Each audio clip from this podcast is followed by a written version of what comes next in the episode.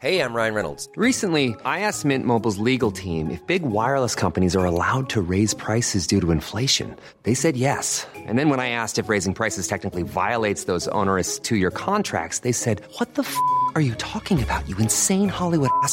So to recap, we're cutting the price of Mint Unlimited from $30 a month to just $15 a month. Give it a try at mintmobile.com slash switch. $45 upfront for three months plus taxes and fees. Promo rate for new customers for limited time. Unlimited more than 40 gigabytes per month. Slows. Full terms at mintmobile.com.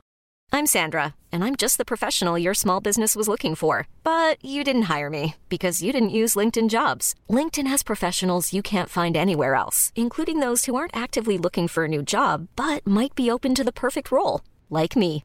In a given month, over 70% of LinkedIn users don't visit other leading job sites. So if you're not looking on LinkedIn, you'll miss out on great candidates like Sandra. Start hiring professionals like a professional. Post your free job on linkedin.com/achieve today.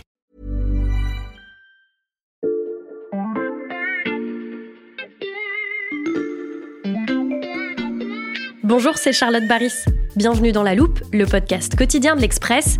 Allez, venez, on va écouter le magazine de plus près.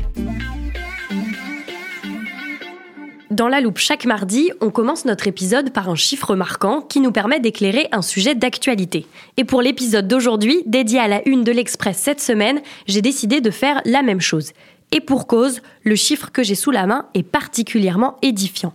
Une personne sur trois, c'est la proportion d'entre nous qui sera frappée par une maladie mentale à un moment ou l'autre de sa vie, qu'il s'agisse de dépression, d'anxiété, d'addiction, voire de troubles bipolaires ou de schizophrénie. On peut même aller plus loin. Un tiers de ces personnes malades souffrira d'une forme chronique qui résiste aux médicaments et à certains traitements. La santé mentale, c'est donc l'affaire de chacun d'entre nous. Si vous n'êtes pas directement touché, chers auditeurs, sachez qu'il est fort probable qu'une personne dans votre entourage soit concernée par une maladie mentale. Face à ce constat, la psychiatrie est une spécialité médicale plus que jamais incontournable, mais qui souffre malheureusement d'un déficit d'investissement. L'Express s'est emparé du sujet pour sa une cette semaine. Troubles mentaux, les nouveaux espoirs, c'est le titre du grand dossier en couverture qu'on passe à la loupe aujourd'hui.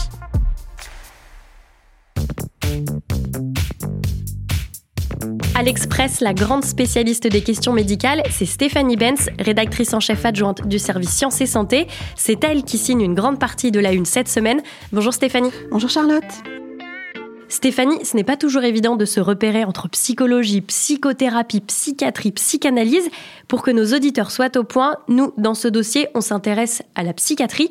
Tu peux nous expliquer ce que c'est exactement? Bien sûr, la psychiatrie, c'est la spécialité médicale qui traite des maladies mentales et des troubles psychiques. Ces médecins font des diagnostics et ils proposent à leurs patients différents protocoles de soins, des traitements médicamenteux, des psychothérapies qui peuvent être réalisées par des psychologues en médecine de ville ou à l'hôpital. Mais Mhm. j'insiste, on ne parle pas du tout de psychanalyse. La psychanalyse, c'est un champ qui n'est assis sur aucune preuve scientifique. Nous, on parle bien ici de psychiatrie, donc de médecine, de thérapie, de soins et de prévention. C'est toujours bien de le rappeler.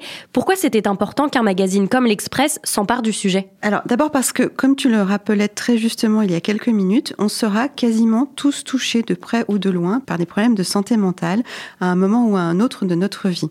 Faire le point sur les difficultés que rencontrent aujourd'hui les services de psychiatrie dans notre pays et les malades, c'est un sujet dont on traite régulièrement dans les médias et aussi à l'Express parce que évidemment ça fait partie de nos engagements, défendre la médecine, la science, la rationalité, surtout quand celle-ci est maltraitée. En 2018 déjà, on avait relayé le cri d'alarme d'un collectif de médecins qui disait que la psychiatrie était en état d'urgence. Et depuis 2018, les choses se sont-elles améliorées? Alors pas vraiment, bien au contraire, il y a eu des annonces, bien sûr, il y a eu quelques avancées, mais il faut surtout souligner que depuis le Covid-19, la situation s'est vraiment dégradée, les troubles psychiatriques se sont multipliés et la prise de conscience aussi, heureusement, s'est accentuée par rapport à ces difficultés. Mais la psychiatrie reste un champ de la médecine sur lequel il faut encore investir massivement. Les besoins sont énormes. On sait que les patients ont beaucoup de mal à être pris en charge, que les services de psychiatrie sont assez largement en ruine, que les postes sont vacants. D'ailleurs, la psychiatrie euh, est une discipline qui reste vraiment en difficulté avec un chiffre très parlant. C'est qu'en 2023, sur les 547 postes qui étaient à pourvoir par les internes en psychiatrie, 67 places places sont restées vacantes. Il y a donc vraiment un désamour des médecins pour cette pratique. Mmh. Tout cela, même si la santé mentale est prise de plus en plus au sérieux et que les besoins explosent. Les besoins explosent, c'est-à-dire? D'après un baromètre réalisé sur les jeunes franciliens, 7 jeunes sur 10 sont touchés par des troubles anxieux et près d'un quart a déjà pensé à se suicider au cours des 12 derniers mois. C'est la première chose que nous voulions rappeler. Le deuxième objectif de notre dossier, c'était de montrer qu'il y a de nombreuses pistes encourageantes, des programmes de recherche de pointe en France et aussi de l'innovation thérapeutique. De l'innovation qui passe notamment par ce que vous appelez de la psychiatrie de précision. C'est écrit ici dans la première page du dossier. Qu'est-ce que ça signifie psychiatrie de précision? C'est un nouveau paradigme très prometteur. Pendant longtemps, les médecins cherchaient à traiter la dépression ou la schizophrénie comme si c'était des maladies simples à traiter. En réalité, ce sont des pathologies qui sont très hétérogènes, mmh. qui peuvent être très différentes avec des expressions très variées d'un patient à l'autre et donc des besoins thérapeutiques eux aussi très différents. Et donc l'idée de la psychiatrie de précision, ce n'est plus de traiter la dépression ou la schizophrénie de manière globale, mais bien de chercher des dénominateurs communs à des groupes de patients plus restreints pour mieux les soigner. Mmh. C'est une petite révolution dans le monde de la psychiatrie et l'État a mis des moyens pour la développer. Tu as des chiffres précis de ces moyens? Alors, dans le cadre du plan France 2030, plus de 80 millions d'euros sur 5 ans ont été alloués à un programme de recherche pour développer cette psychiatrie de précision. Et par ailleurs, un biocluster a été euh, créé en Ile-de-France. Il vise à créer des thérapies basées sur les neurosciences. La psychiatrie va en profiter et euh, ce biocluster est doté de 100 millions d'euros, là aussi sur 5 ans. Mmh. Ce sont des moyens qui sont consacrés à la recherche. Alors évidemment, cela ne va pas résoudre les difficultés actuelles de fonctionnement dans les services de psychiatrie, les grandes difficultés que rencontrent les patients pour trouver des soignants, mais en même temps, on le sait moins, et c'était important de le raconter, il y a des pistes qui sont en train d'être explorées par les scientifiques pour essayer d'apporter des nouvelles perspectives aux malades, et mmh. ce sont ces espoirs nouveaux et méconnus que nous avons voulu mettre en avant dans notre dossier. Des avancées scientifiques encourageantes qu'on va analyser dans la suite de cet épisode. Vous allez découvrir, chers auditeurs, comment les médecins espèrent révolutionner le traitement des maladies mentales.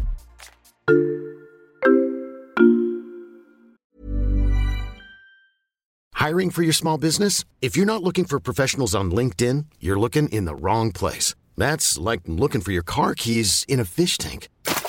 LinkedIn helps you hire professionals you can't find anywhere else, even those who aren't actively searching for a new job but might be open to the perfect role. In a given month, over 70% of LinkedIn users don't even visit other leading job sites. So start looking in the right place. With LinkedIn, you can hire professionals like a professional. Post your free job on linkedin.com slash achieve today.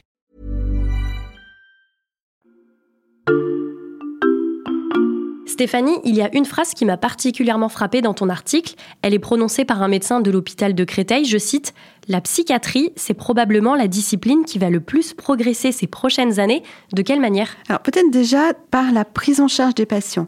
Pour l'illustrer, mon collègue Victor Garcia est allé en reportage dans ce qu'on appelle un centre expert. En quittant les lieux, il m'a envoyé des messages vocaux pour me raconter ce qu'il a vu sur place. Je les ai mis de côté pour l'épisode. Écoute. Salut Stéphanie, euh, je sors du centre expert là. Euh, c'est une structure vraiment à part, vraiment très différente de ce qu'on imagine d'habitude euh, quand on pense à un hôpital psychiatrique.